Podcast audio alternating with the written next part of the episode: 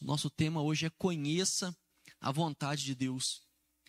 E eu acredito que, que se eu perguntar, todo mundo vai querer se conhecer mais a vontade de Deus. É um desejo nosso. Porque desde que o ser humano descobriu que existe um amanhã, que existe algo que vai vir depois, o ser humano quer saber o que, que tem nesse depois, o que, que tem nesse amanhã. Nós gostamos de saber o futuro, nós gostamos de saber o que, que nos espera. Prova disso é que quando mulher está grávida, o povo faz até chá de revelação para poder dizer para as pessoas qual que é o sexo do bebê. Nós gostamos de saber o que é que vai acontecer. E com isso, vem aquela coisa, né, que muitas vezes a gente já passou por essa situação. Acontece algo e a gente para e pensa: "Ah, se eu soubesse antes que ia ser desse jeito, eu teria feito tal coisa diferente". Quem de nós que nunca disse isso? Ah, se eu soubesse que ia acontecer isso, eu teria feito diferente. Se eu soubesse que se eu tivesse ido por esse lado e acontecer isso, eu teria ido por outro lado. Se eu soubesse que tomar tal decisão geraria tal consequência, eu teria tomado uma decisão diferente. Isso vive acontecendo com a gente. E é por isso que hoje, e não só hoje, né, desde que o mundo é mundo, existe um monte de coisa aí que, que diz que prevê o futuro. Tem horóscopo, tem tarô, tem não sei o que, bola de cristal, tem um monte de coisa aí, joga ossinho de frango, joga não sei o que, joga não sei o que, um monte de bobagem para poder pegar e falar assim: "Ah, não, eu sei qual que é o futuro".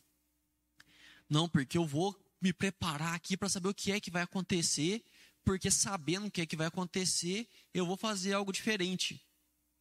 Isso é tão é tão engraçado porque se você sabe o que, que vai acontecer, ah, não vou fazer diferente. E aí você faz diferente, o negócio não acontece. E aí se não acontece, aí você pega porque você agiu diferente. Mas aí a previsão foi embora. Não sei se você consegue perceber a ironia disso tudo. Você saber o futuro para tentar mudar o futuro, não vai dar para você saber se aquele era o futuro mesmo ou não. Porque se a gente muda, o futuro teria mudado e a gente não sabe o que, que ia acontecer. Então é uma bobagem muito grande essa ideia de querer prever o futuro, porque não tem como prever o futuro. É absolutamente impossível prever o futuro é diferente de consequência lógica, né, que eu falo sempre. Se eu pegar essa caneca aqui e soltar, ela vai cair no chão, porque é assim que as coisas funcionam. Mas prever, ah, não, porque essa decisão e tem um monte de variáveis ali e vai acontecer aquilo, isso não tem como. Mas a gente que é cristão, a gente não escapa dessa. Porque você pode ser cristão raiz, que é contra todo tipo de superstição, você ainda assim quer saber o futuro. Você vai querer saber o que é que vai acontecer para você poder tomar suas decisões agora. Só que a gente coloca o, de uma forma gospel isso, né? Que fala de conhecer a vontade de Deus. E a gente vai falar um pouco sobre isso, porque existem várias formas dessa ideia de, de conhecer a vontade de Deus. Do, e no final a gente vai ver muito importante do porquê é que a gente quer conhecer a vontade de Deus.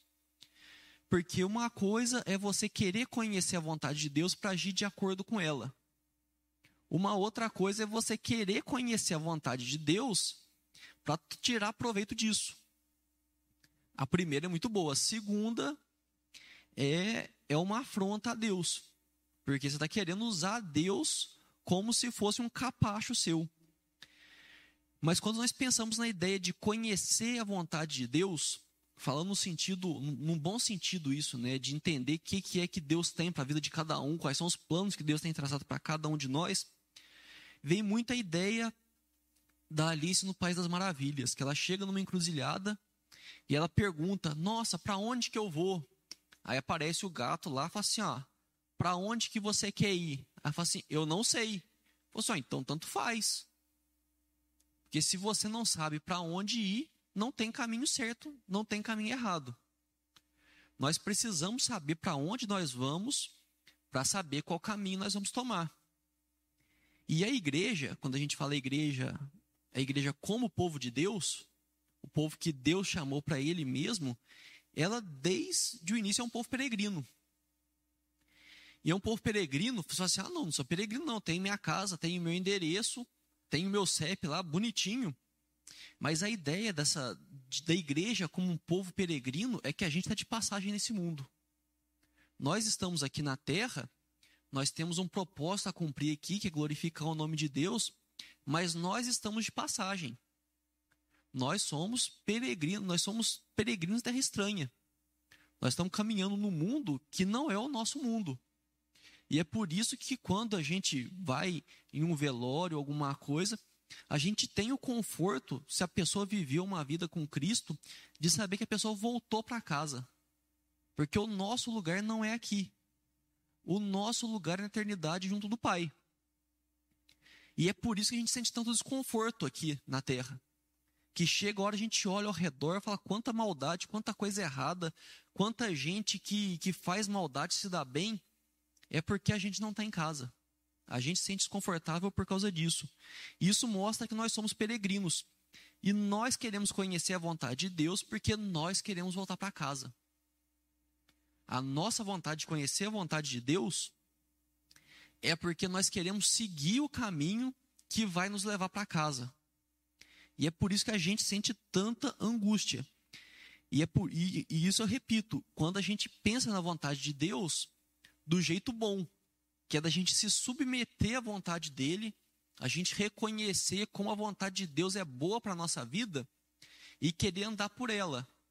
E não para a gente se intrometer para ficar querendo saber o que Deus está fazendo. Eu não sei se você já trabalhou com gente intrometida do lado. Você começa a fazer um negócio, ele está concentrado, aí a pessoa fica, oh, o que, você está fazendo? Por que, você fez isso? Por que, você fez aquilo? Ah, não, é por que, você. Se você não mexer aquilo lá, não é desse jeito, desse jeito faz. Você fica louco com isso. E isso porque a gente sabe o que a gente está fazendo até certo ponto. Agora eu fico imaginando Deus que sabe de tudo, que pode tudo, e a gente querendo meter o bedelho no que ele está fazendo. Ele deve ficar muito bravo. Mas a gente às vezes quer fazer umas dessas, porque a gente muitas vezes quer dar palpite no que é que Deus está fazendo. Muitas vezes a nossa preocupação de conhecer o futuro é porque nós, ninguém fala, mas no fundinho, a gente acredita que tem uma solução melhor para o plano de Deus. E isso é muito errado. Tipo, em vários níveis. Você pegar e querer pensar, falar assim, ah, não, porque o plano de Deus eu acho que não está muito, não tá muito bom, não. Acho que dá para melhorar. Que tem até a história do de um cara, né, que ele queria consertar a natureza. E ele achava um absurdo que que jabuticaba, né, jabuticabeira, que é uma árvore grande, forte, dava umas frutinhas desse tamaninho, e melancia, que é uma frutona, era rasteira assim. E ficava inconformado. Assim, como é que Deus faz uma dessa? Como é que Deus pega e faz, né? Jabutica, jabuticabeira. Podia ficar bonito, as melanciona lá em cima. E ficou pensando nisso, deitado embaixo da jabuticabeira. E ficou pensando, inconformado com, com Deus. Aí uma jabuticaba passou do ponto, caiu em cima do nariz dele. Aí pegou, falou assim: Ah, que bom que Deus colocou uma jabuticaba e não uma melancia aqui. Porque imagina cair uma melancia na tua cara você está dormindo. Que desagradável, né? Nem se tiver um nariz grande reforçado, que nem o meu, não aguenta um negócio desse. Então, assim, a gente não pode ficar querendo intrometer no, no projeto de Deus, no plano de Deus. Mas, muitas vezes nós fazemos. E hoje a gente vai dedicar a estudar isso, a conhecer um pouco melhor sobre como conhecer a vontade de Deus. E a gente vai usar três tópicos, a gente vai passar por três tópicos para ver isso. Primeiro, a gente vai ver o que é a vontade de Deus. Porque se a gente quer conhecer a vontade de Deus, a gente precisa saber primeiro o que, que é a vontade de Deus. Depois, o que é a vontade humana. Porque se tem um problema com a vontade de Deus, é porque tem uma outra vontade que colide com ela, que é humana. E por fim, como identificar a vontade de Deus para minha vida. Nós vamos passar por, por essas etapas. E vamos começar com o que é a vontade de Deus. E isso é importante porque às vezes é precisa a gente dar um passo atrás para poder entender melhor as coisas. Às vezes uma pergunta assim, parece que a gente está. Uma pergunta parece que é muito simples, Mas se a gente olha com mais calma para ela, a gente vê que ela é mais complexa do que ela aparenta. Quando nós falamos de conhecer a vontade de Deus, pode parecer que é uma resposta muito simples. E a gente tem que tomar cuidado aí com a, com a diferença entre ser simples e ser simplista. Ser simplista é quando a gente tenta reduzir uma coisa a algo menor do que ela é. Eu poderia dar uma resposta simplista aqui e dizer para você que para conhecer a vontade de Deus você precisa de ler a Bíblia. Essa resposta é uma resposta verdadeira? Ela é uma resposta verdadeira. Se você ler a Bíblia com atenção, você vai conhecer a vontade de Deus. Mas ela responde a pergunta toda, a gente vai ver que não. E é por isso que a gente vai dedicar um tempo, e a maior parte do, do nosso estudo vai ser concentrada nisso, sobre o que é a vontade de Deus. Porque se você sair daqui entendendo o que, que é a vontade de Deus, eu já estou completamente satisfeito. Porque você sabendo que é a vontade de Deus, você já vai ter muita facilidade para reconhecer, que é o passo final aqui do, do nosso estudo, para poder reconhecer. Porque a maior parte do tempo, assim, a maior parte que a gente vai dedicar, que é a parte mais complexa disso tudo, é saber o que é que é a vontade de Deus. E eu vou tomar uma água. Não precisava ter avisado, não, mas eu avisei mesmo assim. A vontade de Deus, quando nós falamos dela, ela pode ser dividida em três classificações, três, três formas diferentes que nós temos a vontade de Deus. E eu vou colocar os nomes aqui delas, que é uma classificação teológica do negócio, vou colocar o nome de cada uma aqui, mas não precisa assustar. Se achar o nome meio esquisito, não tem problema. Se você guardar o nome, é melhor porque facilita, né? A gente coloca o nome para ajudar a gente a, a entender mais fácil as coisas. Mas se você entender que tem três formas diferentes da gente compreender a vontade de Deus, já está ótimo. E a primeira é a que chama de vontade decretiva. E a vontade decretiva de Deus é aquilo que Deus decreta. É quando Deus fala, isso é assim. E com isso, meu amigo, você pode fazer birra, você pode espernear, você pode chorar, você pode chamar tua mãe, que com isso você não faz nada. A vontade decretiva de Deus é quando ele fala que algo vai acontecer e ninguém segura.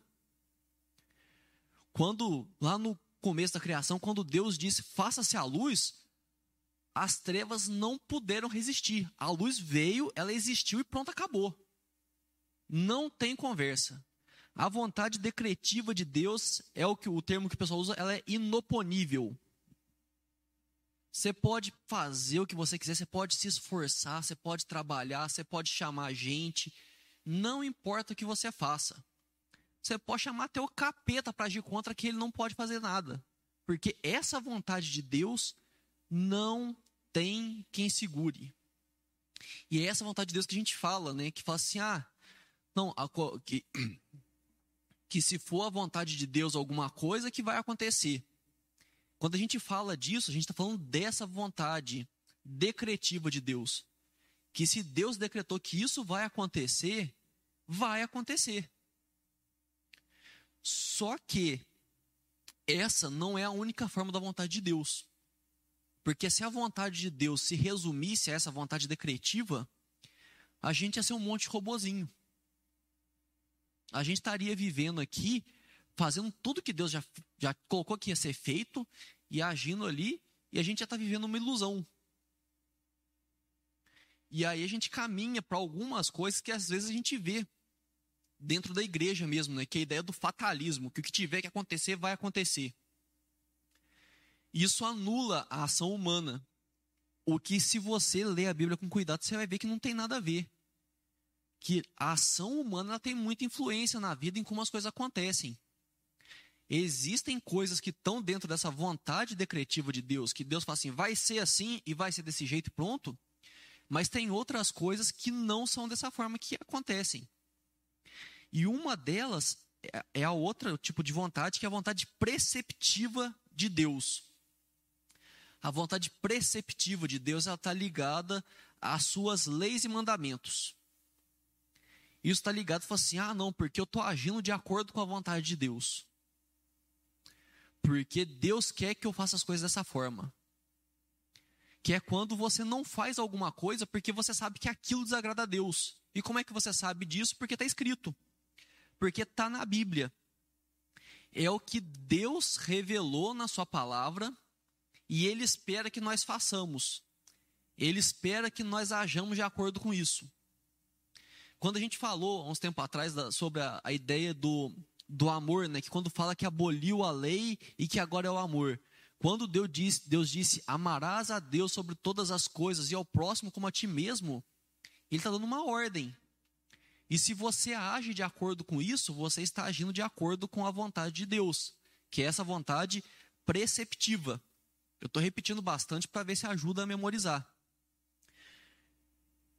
E essa vontade de Deus é oponível. Está lá nos mandamentos: não matarás.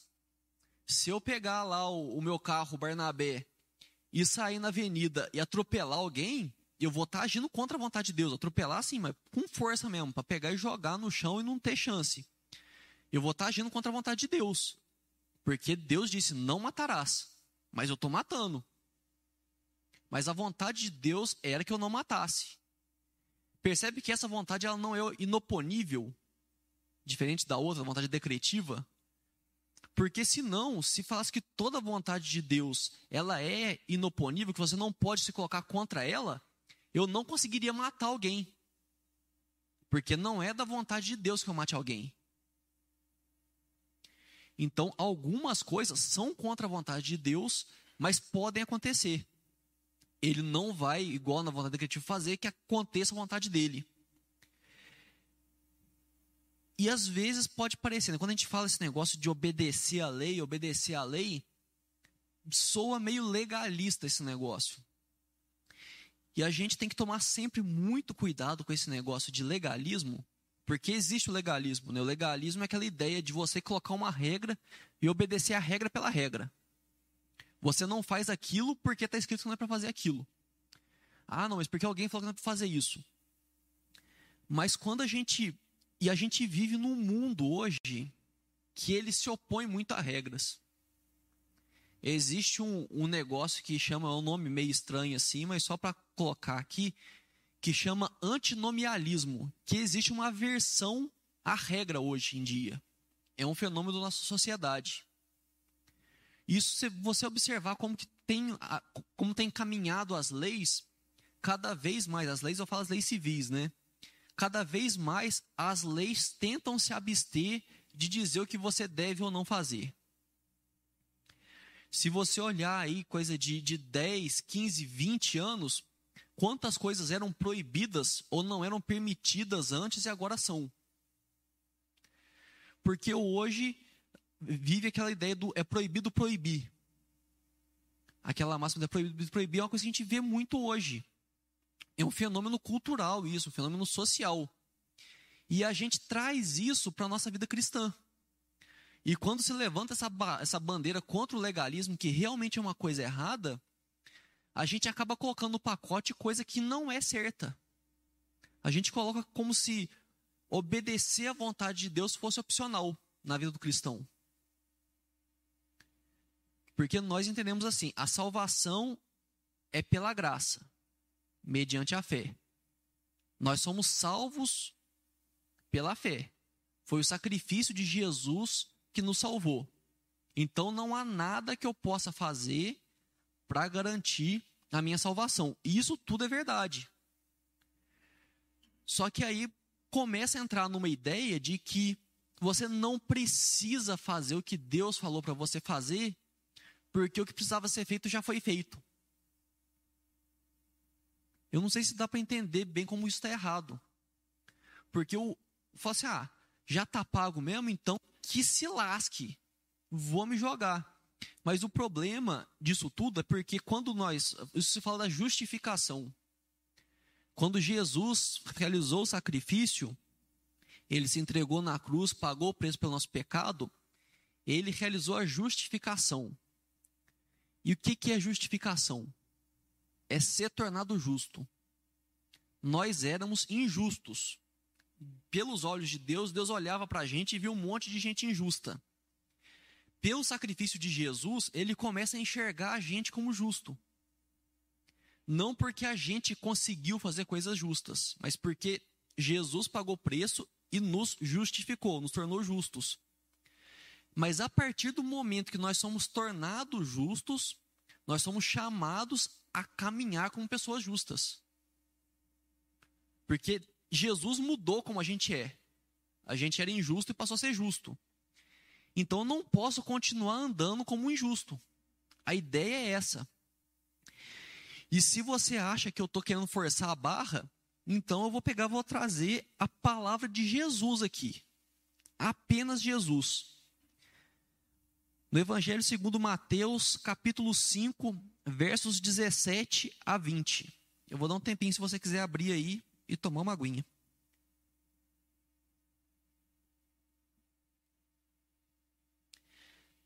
Mateus 5, de 17 a 20.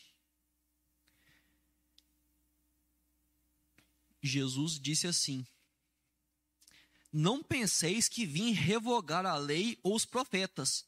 Não vim para revogar, vim para cumprir. Porque em verdade vos digo: até que o céu e a terra passem, nem um i ou um tio jamais passará da lei, até que tudo se cumpra. Aquele, pois, que violar um destes mandamentos, posto que dos menores, e assim ensinar aos homens, será considerado mínimo no reino dos céus. Aquele, porém, que os observar e ensinar, esse será considerado grande no reino dos céus. Porque vos digo que se a vossa justiça não excederem muito a dos escribas e fariseus, jamais entrareis no, no reino dos céus. Eu vou reler o último versículo. Porque vos digo que, se a vossa justiça não exceder em muito a dos escribas e fariseus, jamais entrareis no reino dos céus. Quando fala de fariseu, se você já tem um tempo aí de caminhada no meio cristão, você até arrepia. Porque fariseu, quando Jesus fala de fariseu, era para dar bordoada. Porque fariseu era um pessoal que andava tudo ali na risca, fazia o que tinha que fazer, fazia. Estava escrito na lei? Fazia. Escrito na lei, fazia. Só que o coração não acompanhava. Ele fazia o que estava escrito, ele fazia o que estava sendo mandado, mas não fazia pela razão certa. O coração dele estava no lugar errado. E aí vem a ideia da hipocrisia, né, que fala deles fazerem, fazerem as coisas tipo nos seus mínimos detalhes, mas não amava o próximo, não tinha compaixão com o outro não conseguia entender a razão, o propósito que existia por trás daquilo. E aí Jesus pega e fala assim: ó, esse pessoal estão fazendo as coisas certas pelos motivos errados. Mas tem que fazer pelo motivo certo, mais certo ainda do que eles. Então não é desculpa para a gente pegar e andar fora do caminho de, de Deus, do que o Deus colocou para que a gente faça, simplesmente porque o preço já foi pago. Porque a gente não é chamado a fazer isso. O próprio Jesus disse que ele não veio para abolir a lei, ele veio para cumprir a lei. Então, quando a gente fala da vontade preceptiva do que Deus colocou para a gente fazer na Bíblia, é para continuar fazendo. Tem as questões ritualísticas lá do Antigo Testamento, sacrificar animal, tem alguma, algumas leis que eram leis tipo do, do dia a dia ali, da, leis civis né, do povo de Israel. Isso foi abolido, porque a forma de, de se viver mudou. Porque antes não tinha separação entre o Estado, né, entre a lei, o rei, o governo, e a lei de Deus, entre a religião. Mas isso vem, tanto que é quando Jesus fala a César o que é de César, né? Ele fala que o que tem que ser feito pela lei dos homens, que seja feito pela lei dos homens. Mas não perder de vista a lei de Deus. Então nós somos chamados sim a fazer a vontade de Deus conforme ele colocou na Bíblia. O que ele disse que era errado continua sendo errado. O que ele disse que é certo continua sendo certo. Independente do que o povo está fazendo, porque está uma bagunça. Mas a palavra continua a mesma, porque Deus continua o mesmo. E uma outra forma que nós temos a vontade de Deus é o que chama de vontade permissiva. Que algumas coisas que é aí dentro da vontade, que Deus tem controle de todas as coisas. E dentro desse controle que ele tem, algumas coisas ele pega e fala assim: ó, isso aqui você resolve o que você quer fazer. Isso aqui, dentro disso aqui, você pode escolher o que, que você vai fazer. É mais ou menos quando você chega em um restaurante, alguma coisa, tem um cardápio. Você pode escolher várias coisas ali. Deus, antes, dentro da vontade decretiva dele, ele fecha algumas escolhas para você. Porque você tem as suas escolhas, elas foram limitadas antes por Deus, mas tem coisas que é você que vai resolver. Você acordou hoje de manhã para vir aqui para a igreja, você escolheu sua roupa.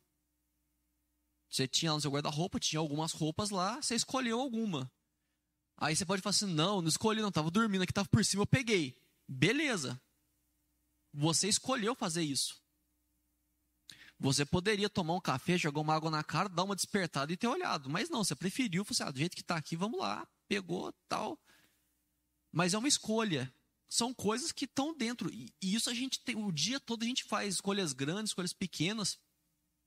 E tudo isso está dentro da vontade de Deus, da vontade, permissiva, da vontade permissiva dele. Em algum momento, Deus pega e fala assim: olha, isso aqui, pro que eu tenho decretado, pro que eu tenho, que eu quero fazer, e isso vai acontecer, isso não vai fazer diferença. O que vai acontecer disso daqui não vai fazer diferença. Então, ele permite que a gente escolha várias coisas. E elas não estão diretamente ligadas às anteriores são escolhas que não vão estar diretamente ligadas à vontade que Deus manifestou na palavra dele. Por exemplo, se hoje, se eu coloquei uma, essa camiseta aqui, ou se eu ia colocar uma camiseta vermelha,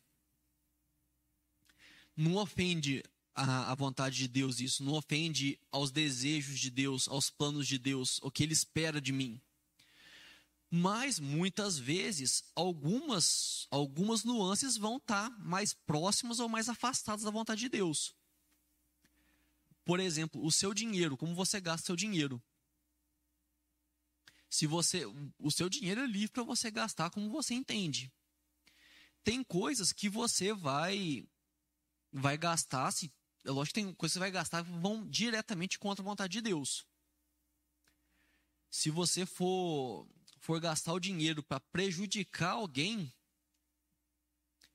você está gastando mal o seu dinheiro, você está indo contra a vontade de Deus. Eu pego, eu tô meio revoltado com Elias, eu vou, pego o meu dinheiro e eu contrato uns caras para que sair que dá uma coça no Elias.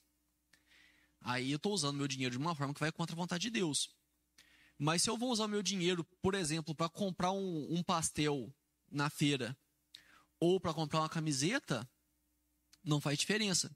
Mas eu posso usar esse dinheiro de uma forma que vai abençoar a vida de alguém. Isso vai agradar mais a Deus.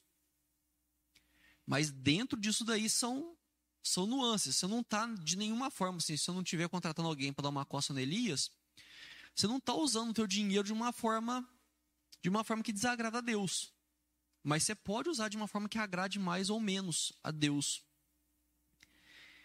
Então a gente precisa até aqui entender que a, a, vontade de Deus, quando a gente fala assim, o que, que é a vontade de Deus, ela pode estar tá em uma dessas três formas. E uma outra divisão importante da vontade de Deus é que existe a vontade revelada e a vontade secreta de Deus. A vontade revelada de Deus é a vontade que ele mostra para nós, a vontade que ele abriu para que a gente conheça. A maior parte dela Está na Bíblia. Nós conhecemos muito da vontade de Deus quando nós lemos a Bíblia. Quando nós vemos o que é que ele já deixou na palavra dele, porque o que ele considerava importante para a nossa vida, ele deixou por escrito. Ele colocou ali, usou pessoas, ele inspirou pessoas através do Espírito Santo para deixar uma mensagem para nós escrita. Ela também é possível, a vontade revelada de Deus, é possível de se conhecer através da iluminação do Espírito Santo. Quando você tem uma decisão importante para fazer e você coloca isso em oração, você pede para Deus para que Ele mostre qual decisão vai ser, vai dar mais glória a Ele. Como você pode glorificar mais ao nome de Deus através da sua escolha. O, qual é o caminho que você vai trilhar que vai estar tá mais de acordo com a vontade dele como você vai estar caminhando mais na missão de Deus através das suas escolhas. E Deus mostra isso. Ele vai mostrar muitas vezes dando paz no coração. Você pega e fala assim: nossa, eu não sei se eu, se eu vou receber uma proposta de, de emprego para me mudar para o Piauí. E aí é uma mudança bem radical na vida. E você coloca isso diante de Deus. E você começa a sentir paz, você começa a sentir que é aquilo que você deve fazer. E só quem experimentou essa paz que Deus dá no coração sabe o que, que é. Eu poderia ficar cinco dias tentando explicar isso aqui porque não tem como explicar. É uma coisa que, que é sobrenatural. É Deus que chega no coração, parece que ele faz um carinho no coração da gente. Ele fala assim: pode ir tranquilo que eu estou com você. Mas é uma coisa que quer sentir. E você só sente quando você entrega isso de coração a Deus. Você pede que Ele te direcione, você pede que Ele te mostre. Uma outra forma é pedir sinais a Deus. Você pega e fala assim: olha, Deus, eu quero que você me dê um sinal, porque às vezes a gente fica em dúvida. E isso não é pecado fazer. É lógico que não vai ficar igual um moleque chato pedindo 10, 20 sinais para Deus daquele negócio. Pode ser que ele dê porque ele é misericordioso, mas aí vem a parte da confiança. E tudo isso sempre, sempre, sempre subordinado à palavra de Deus. Não adianta eu pegar e colocar, falar assim: ah, Deus, eu queria que você me revelasse se é para eu contratar um pessoal para dar uma surra no Elias ou não. Não é.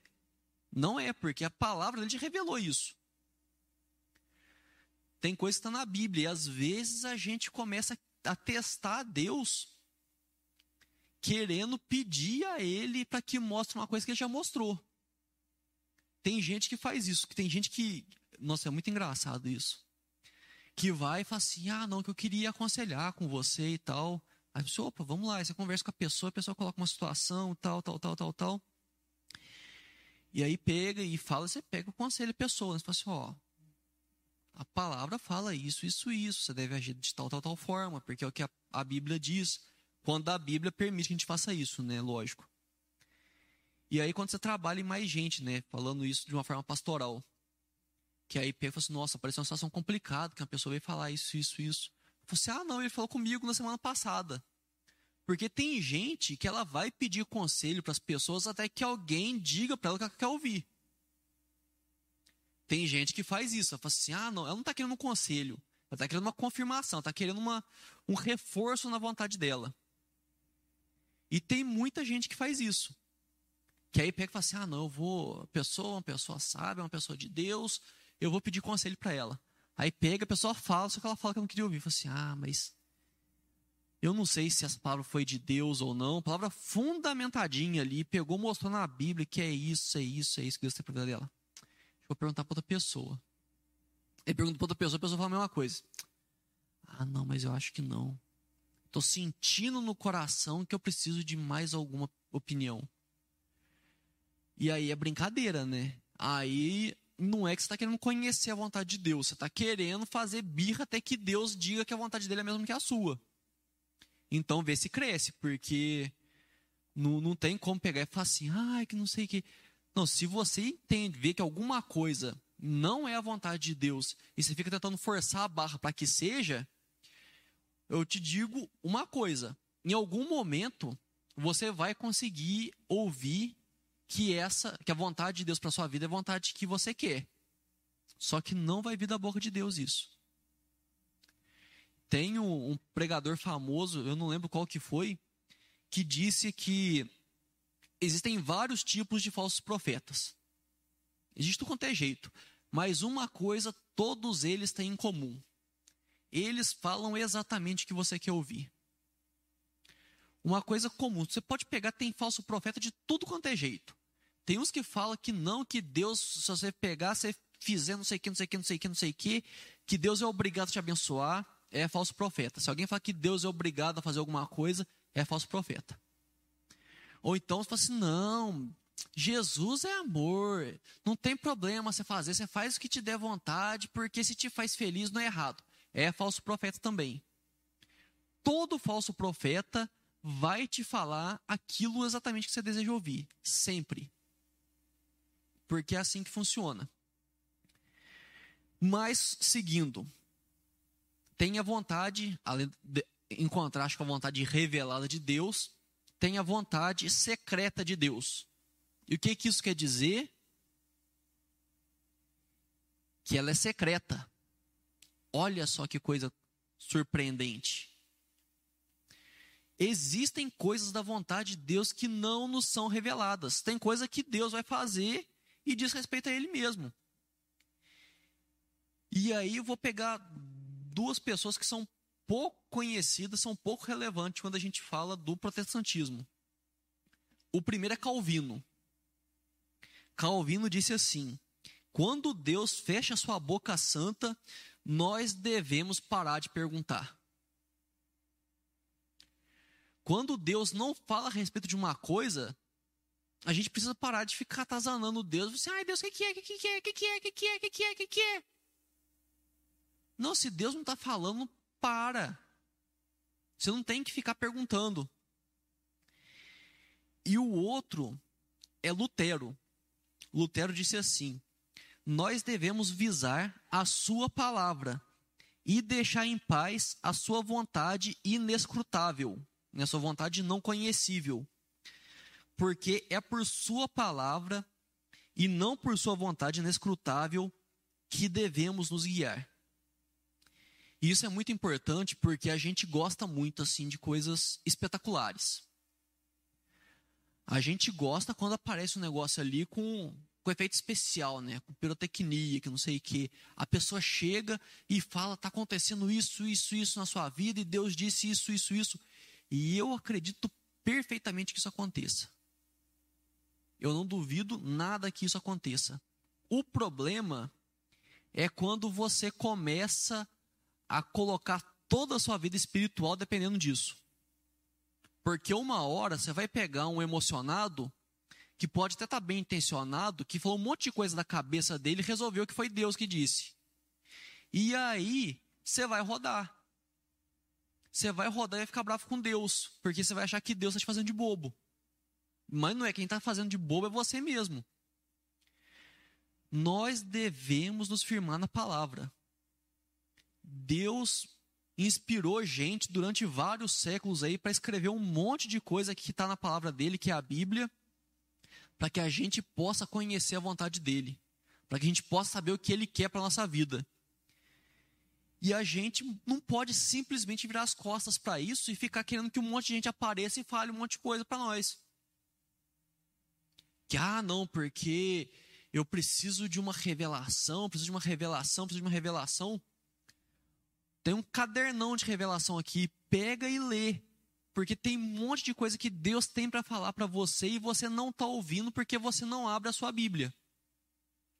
Se você abre a sua Bíblia sempre, tá? Glória a Deus por isso. Continue assim, aquele que está de pé, cuide para que não caia. Mas se você está desesperado porque Deus não fala com você, porque você não ouve a voz de Deus e você não abre a sua Bíblia, Deus está falando, você está botando o dedo no ouvido, está falando lá, lá, lá, lá, lá, lá, lá, lá para não ouvir. Até porque às vezes você sabe justamente o que Deus tem para falar e você não quer escutar. Não estou falando que seja isso, mas talvez seja. E eu estou falando porque comigo já aconteceu. Teve vezes que eu sabia exatamente o que Deus queria para minha vida. Eu sabia o que, que era, mas falei assim: ah, se eu pegar para ver o que, que é de verdade, eu vou descobrir que não é o que eu quero. Só que a vontade de Deus foi revelada. Nós falamos da vontade preceptiva de Deus, né? As leis, os mandamentos, porque boa parte da vontade dele já está escrita, já está revelada. A gente não precisa sair desesperado, que nem um louco, querendo saber o que, que é. E aí, por fi, seguindo, nós temos, nós falamos bastante da vontade de Deus, agora vamos falar um pouco da vontade humana. E essa é mais simples, porque a vontade de Deus é mais complexa porque não é a nossa. A gente não consegue pensar com a cabeça de Deus. Agora, a nossa vontade a gente conhece bem. A gente às vezes não gosta de, de olhar muito para ela, não gosta de reconhecer que ela é desse jeito, mas nós conhecemos bem a nossa vontade. E a gente precisa entender porque, se não existisse uma outra vontade, se não fosse de Deus, eu estou falando à toa aqui. O problema todo da questão é que a gente tem uma vontade e a gente não sabe se essa vontade é a mesma vontade que a vontade de Deus. E se eu perguntar aqui, quem deseja agir sempre de acordo com a vontade de Deus, todo mundo vai levantar a mão. Se eu perguntar, eu tenho certeza que vai ser um festival de mão levantada aqui. Porque todo mundo que, se você veio até aqui hoje, você se preocupa com a vontade de Deus. Só que você já se viu na situação de dizer: mas por que é que eu continuo fazendo isso? Eu não quero mais pecar desse jeito. Eu não quero mais agir desse jeito. Por que, que eu sou assim? Porque às vezes a gente pega, tem algum, algum pecado, alguma coisa que a gente tem uma dificuldade para lidar, e a gente fica, a gente vai e fala assim: não, não vou fazer mais isso. A gente vai, vai, vai, de repente a gente faz. Assim, o que, que tem de errado comigo? Qual que é o meu problema? Se você já se viu numa situação dessa, eu vou te dizer que tem uma pessoa que está no mesmo time que você, além de mim, que é o apóstolo Paulo.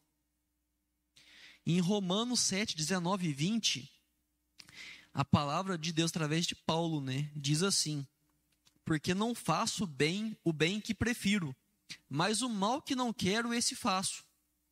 Mas se eu faço o que não quero, já não sou eu quem o faz, e sim o pecado que habita em mim. Mas se eu faço o que não quero, já não sou eu quem o faz, e sim o pecado que habita em mim. Tem uma coisa dentro da gente que leva a gente à desobediência. E esse algo é o pecado. E ele está entranhado na nossa natureza. Nós nascemos já contaminados com pecado. Nós nascemos sempre inclinado a fazer coisas contra a vontade de Deus. E então já era, né? Então, larga a mão. Não larga a mão porque Deus se fez homem, Jesus se entregou na cruz, pagou o preço por nossos pecados e com isso ele nos deu o Espírito Santo. O Espírito Santo habita em nós e nos ajuda a lutar contra essa vontade. O Espírito Santo que habita em nós é o que nos dá forças para agir contra isso. É o Espírito Santo que faz a gente não querer fazer aquilo. Quando a gente quer e muitas vezes não consegue, o fato da gente querer fazer diferente daquilo que a gente faz já é o Espírito Santo agindo. Já é o Espírito Santo guiando e direcionando. Com isso, a gente, e tem uma ilustração que, uma amiga minha deu que eu achei excelente. A gente é um carrinho de supermercado com a roda ruim. E eu acredito que todos aqui já devem ter pego um carrinho de supermercado que a roda dele está meio emperrada.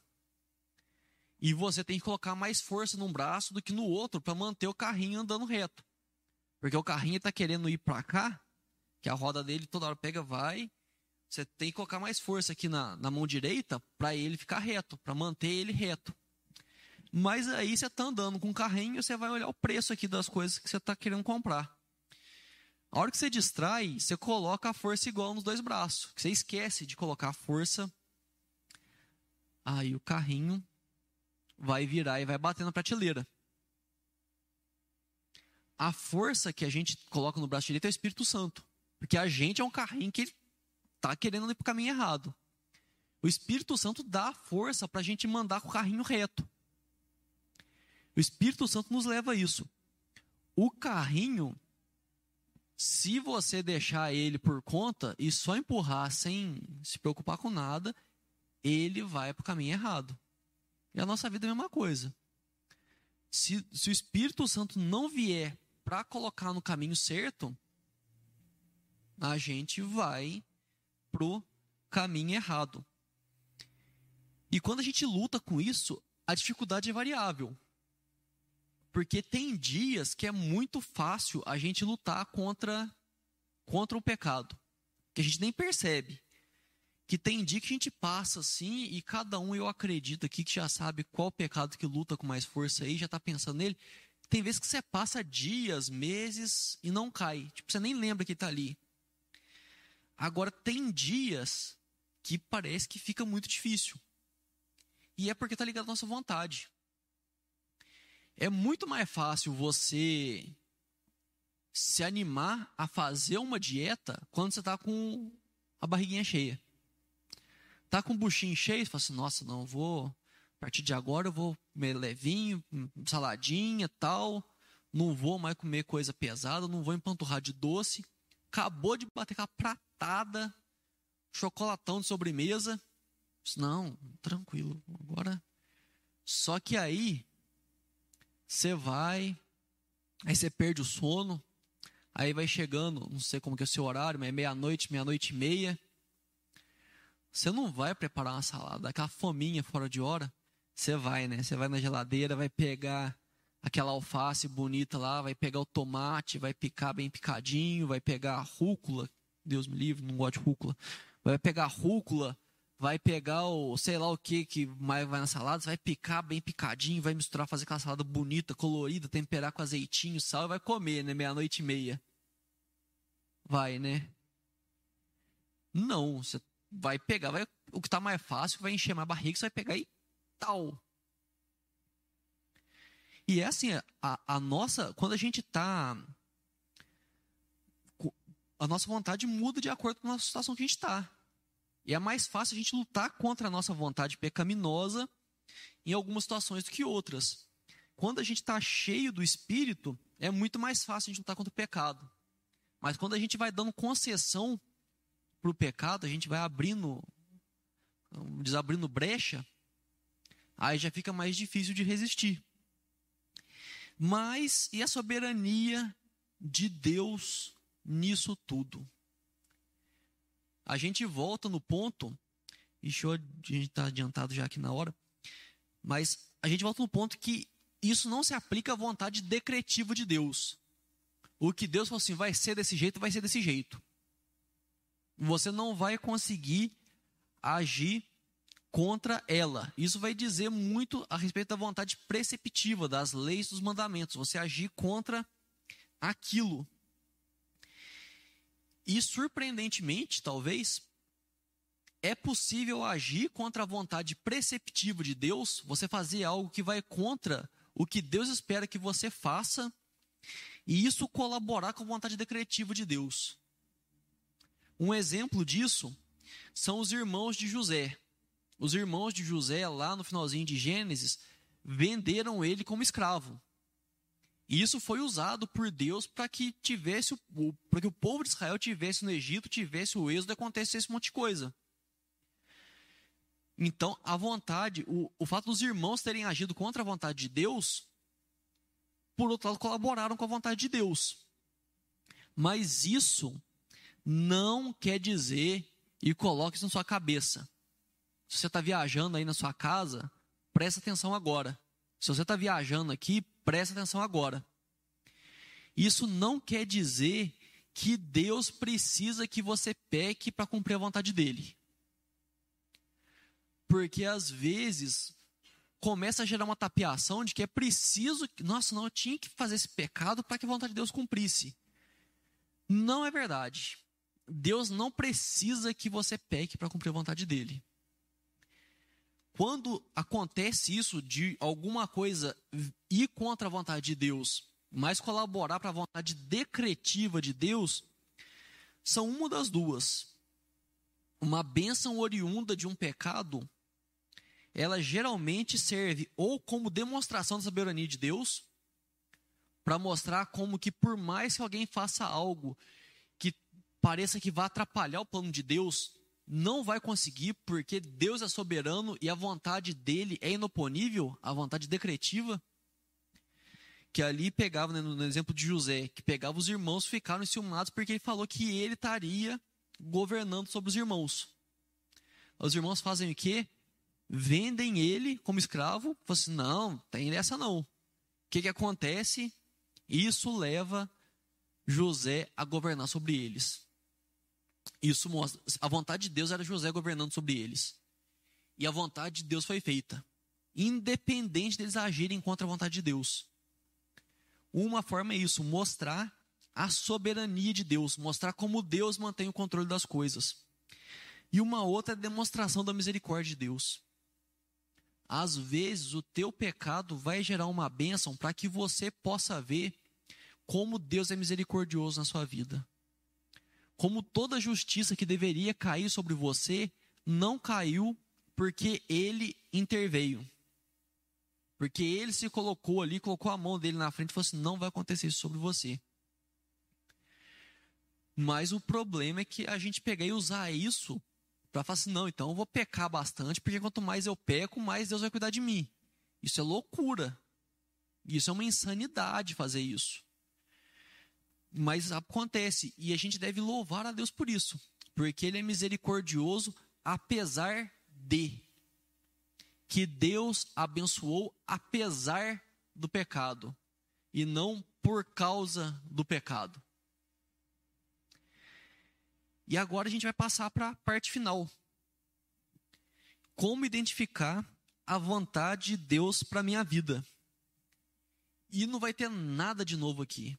Eu vou basicamente organizar o que a gente já falou até agora. O que a gente falou, por isso que eu falei que se, se entendesse o comecinho ali já estava tranquilo. Porque o mais importante é saber o que é a vontade de Deus. E a primeira coisa para identificar a vontade de Deus na minha vida é entender o seguinte: a vontade secreta é secreta. Especular desafia a Deus e leva a caminho perigoso. Porque a gente começa a querer enxergar a vontade de Deus onde não foi revelado para a gente. A gente começa a colocar palavra na boca de Deus. A gente começa a falar que Deus disse coisas que ele nunca disse. E com isso a gente desonra o nome de Deus. Nós colocamos Deus como mentiroso, sendo que não é, ele não é mentiroso. Então, respeita a vontade secreta de Deus. E entenda que se ele não revelou, é porque não importa para você. Se ele não disse qual que é a vontade dele naquilo, é porque você não precisa saber a vontade dele naquilo. principalmente, não interprete seguindo a cartilha do capeta. Porque o capeta ele tem a escola dele de interpretação bíblica. Se você pegar na queda lá no Éden, se você pegar a tentação de Jesus, ele pega um pedacinho da Bíblia, dá uma mudadinha aqui e fala: não é verdade isso? E esse não é verdade isso vai ser uma coisa que vai te agradar. É você ler uma coisa que Deus disse, você dá uma alterada ali, dá uma puxadinha para aquilo que você quer ouvir. E você fala assim: ah, é isso que Deus quis dizer então. Não é isso que Deus quis dizer então. Você está inventando coisa, está colocando palavra na boca de Deus para te agradar. E se você está fazendo isso, sinto lhe dizer, mas você está fazendo igualzinho Satanás. Porque Satanás ele não inventa coisa do nada para os outros. Ele pega uma coisa que Deus falou, distorce um pouquinho e joga para a plateia. É o que ele faz. Então, muito cuidado, muito cuidado para não fazer isso. Leia a Bíblia. Na Bíblia você vai conhecer a vontade preceptiva de Deus. Você vai conhecer as leis, os mandamentos, o que, que Deus tem para sua vida. Vai conhecer as promessas que Ele tem para você, o que é que Ele espera de você para que você receba as promessas dele. E talvez você estava falando assim: ah, mas isso eu já estou cansado de ouvir. Escutei uma, um estudo inteiro de escola dominical para mandar eu ler a Bíblia. Ah, não, ué. Se fosse isso, eu ficava, eu lia a Bíblia em casa. Se você está cansado de ouvir isso, a pergunta é: você tem colocado isso em prática? Você tem se dedicado a ler a Bíblia para conhecer a vontade de Deus de verdade? Não como um ritual assim, ah, não, porque todos os dias eu acordo, eu vou e leio a Bíblia. Só que você nem sabe o que está acontecendo. Às vezes, a gente pega a Bíblia e começa a ler ali, ó, tal, tal, tal, tal que, que você. Eu não faço ideia. Mas o que, que Deus falou com você? Não, não falou nada não. Às vezes é melhor você ler um versículo de coração do que ler o testamento inteiro só passando o olho. Que ler a Bíblia é ler a Bíblia como sendo a palavra de Deus. Você tem um momento para ler a Bíblia entendendo que é um momento que Deus está falando com você. Você orar antes, pedir o Espírito Santo esteja junto com você, que ele mostre na palavra aquilo que já foi revelado, mas que Deus quer trazer para sua vida. E ore por iluminação. Não só quando você vai pegar para ler a Bíblia, não só quando você está parado, você separa um tempo para ouvir um estudo, para ouvir uma pregação, mas o tempo todo, tudo que você for fazer. Tudo que você for fazer, ore por iluminação, fala assim, Deus, eu quero agir de acordo com a sua vontade. A vontade permissiva que o Senhor me deu, aquilo que o Senhor deu para eu escolher, para eu fazer de acordo com o que eu bem entender, eu quero fazer de forma que glorifique o teu nome. Eu quero que cada escolha minha, por menor que seja, seja uma forma de te glorificar. Seja uma forma que pessoas possam olhar para a minha vida e enxergar o Senhor nela. Ore por iluminação e seja amigo íntimo do Espírito Santo. Seja amigo íntimo de, do, do coisa que pegar, assim, você não precisar, tipo, parar e pensar. E isso é importante a gente fazer, a gente tem um tempo para parar. Mas no dia a dia, o tempo todo você pega e está conversando com Deus ali o tempo todo. Você fala assim: nossa, Deus, o que, que eu faço agora? Ah, o que, que, é, que, que o Senhor espera que eu faça, Deus? E às vezes você nem chega tipo, a perguntar direito. A hora que você começa a perguntar, parece que, que Deus já vai e já fala, seu Espírito Santo. E isso também não dá para explicar. Isso só experimentando para saber. Mas se você dedica tempo a cultivar um relacionamento com Deus, isso vai acontecer na sua vida. E com isso fica mais claro para onde você vai, para onde você deve ir. Fica mais fácil controlar o teu carrinho de supermercado. Você começa a bater menos na prateleira. Porque você vai criando ali, né, que se chama de memória muscular, de manter a mão firme ali. Porque o Espírito Santo está sempre junto com você, está sempre te direcionando para andar no caminho que Deus espera que você ande. E pedir sinal não é pecado às vezes é uma decisão grande, uma decisão que vai impactar a vida de outras pessoas. Falei do negócio de mudar para o Piauí. Talvez você não vai mudar sozinho, vai mudar com a sua família. Pedir sinal não é pecado, mas faça isso como um ato de confiança e não um ato de desconfiança. Porque muitas vezes nós pedimos sinais para Deus, nós pedimos para que Deus mostre alguma coisa, porque nós estamos desconfiando da vontade dele. Muitas vezes nós fazemos isso porque a gente no fundinho sabe o que, que é, mas fala assim: ah, não, mas acho que Deus está Deus tá armando uma para mim. E é horrível falar isso, mas às vezes a gente sente isso. Então, quando for pedir sinal, que seja um gesto de confiança. Fala, Deus, eu vou dar um passo aqui, o Senhor vai colocar o chão depois porque eu sei que é para lá que o Senhor quer ir. Não tem chão, não estou vendo chão, mas eu vou dar o passo e eu sei que o Senhor vai colocar o chão porque é para onde o Senhor quer que eu vá. E importante, importante, importantíssimo, buscar a vontade de Deus deve ser um ato de submissão. Quando nós falamos de conhecer a vontade de Deus, é conhecer a vontade de Deus para ficar debaixo dela. E não querer conhecer a vontade de Deus para tirar proveito. Porque existem várias promessas na Bíblia, promessas maravilhosas que Deus vai cuidar, que Deus vai fazer muita coisa por nós. Mas a gente fazer a vontade de Deus é para que seja para a glória dele, para que coisas boas aconteçam na nossa vida, isso é bom que aconteça, nós ficamos felizes, mas que acima de tudo que Deus seja glorificado. Que Deus faça e Deus receba o crédito por isso. Se Deus te deu, você pede direção para Deus no seu trabalho, e Deus direciona, você trabalha bem, você age bem e você recebe uma promoção. Que as pessoas saibam que foi Deus quem te deu o caminho para essa promoção. Submeter à vontade de Deus, estar submisso. E agora, concluindo, que a gente está avançado já no tempo, buscar a vontade de Deus como forma de glorificá-lo, que é isso que a gente falou. Que a, a nossa submissão à vontade de Deus mostre para outras pessoas como é melhor fazer a vontade de Deus. A gente vive num mundo hoje que parece que o tempo todo eles querem dizer que a vontade de Deus é ruim. Que, ah, não, porque você é crente, aí você não pode fazer isso, não pode fazer aquilo, não pode fazer aquilo, não pode fazer aquilo outro. Nossa, muito ruim ser crente. Não, ser cristão é maravilhoso.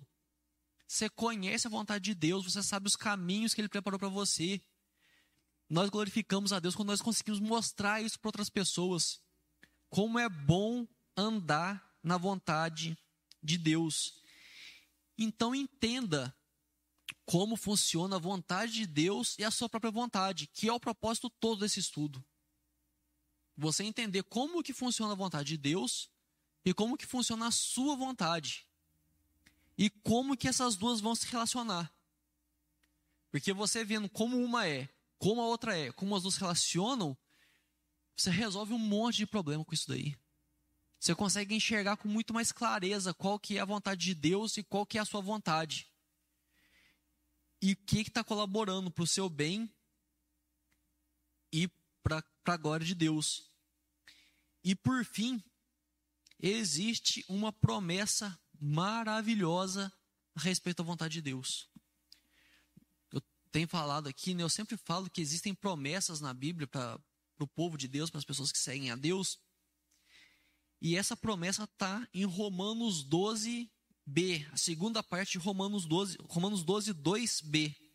A segunda parte do versículo 2 de Romanos 12, que diz: Transformai-vos pela renovação da vossa mente, para que experimenteis qual seja a boa, agradável e perfeita vontade de Deus. Não importa o que digam, as pessoas podem falar o que elas quiserem. Pode dizer um monte de coisa, pode argumentar de como for. Mas a palavra de Deus nos diz que a vontade dele é boa, agradável e perfeita. Se você anda na vontade dele, você vai experimentar uma vida boa, agradável e perfeita. Isso quer dizer que não vai ter problema? Vai ter problema do mesmo jeito, porque vida é problema. O mundo que a gente vive é cheio de problema. A diferença é que se você anda dentro da vontade de Deus, sabendo que ela é boa, agradável e perfeita, você sabe que você está andando debaixo da mão do Deus Todo-Poderoso. Você sabe que quem está pavimentando o seu caminho é o Deus Todo-Poderoso, o Deus que conhece o passado, o presente e o futuro. Você sabe que você está no caminho certo. Você sabe que você está fazendo o que é esperado que você faça. E aí, sabe o que acontece quando você faz isso? Você para de preocupar com a vontade secreta de Deus. Você para de ficar tão preocupado. Ah, mas o que, Deus quer? Que Deus quer? Que Deus quer? Que Deus quer? Que Deus quer? Que Deus quer? Você está fazendo o que Deus quer. Você já está andando no caminho dele. O que é que vai acontecer lá na frente? Eu não sei, mas Deus está cuidando.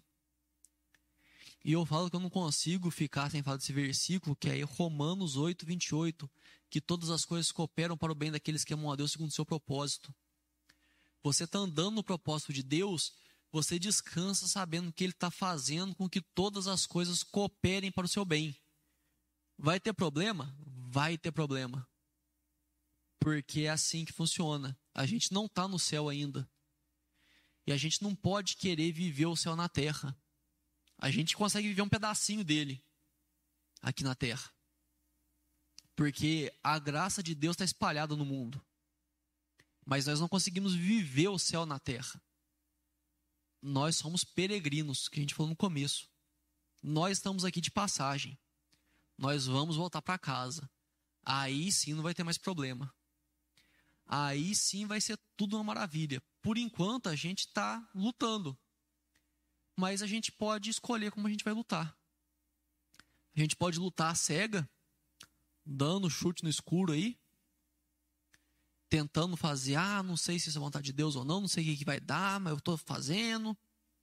Ou você pode se submeter à vontade de Deus, buscar conhecer a vontade de Deus e ir debaixo dela, e caminhar sabendo que que ela é boa, agradável e perfeita. Amém? Vamos fechar nossos olhos para orar mais uma vez? Senhor Deus e Pai, muito obrigado, Deus, por mais um dia. Obrigado por outra vez que o Senhor está conosco, Pai, que estamos reunidos em Seu nome. E nós te agradecemos, Pai. Te agradecemos porque o Senhor é maravilhoso. Porque o Senhor tem uma vontade boa, agradável e perfeita para seus filhos. E que mais do que isso, o Senhor permite que nós conheçamos a Sua vontade, Deus. Nós não somos dignos, nós não temos nada que possamos fazer para falar que nós merecemos conhecer a Sua vontade.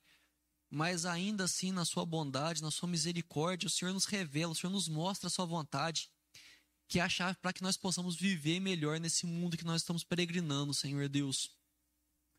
Nós te agradecemos porque, conhecendo a Sua vontade, nós conseguimos nos afastar, nós conseguimos nos livrar de diversas coisas ruins, ó Pai nós conseguimos nos livrar de ciladas, nós conseguimos andar, Pai, debaixo das Suas bênçãos, Senhor Deus.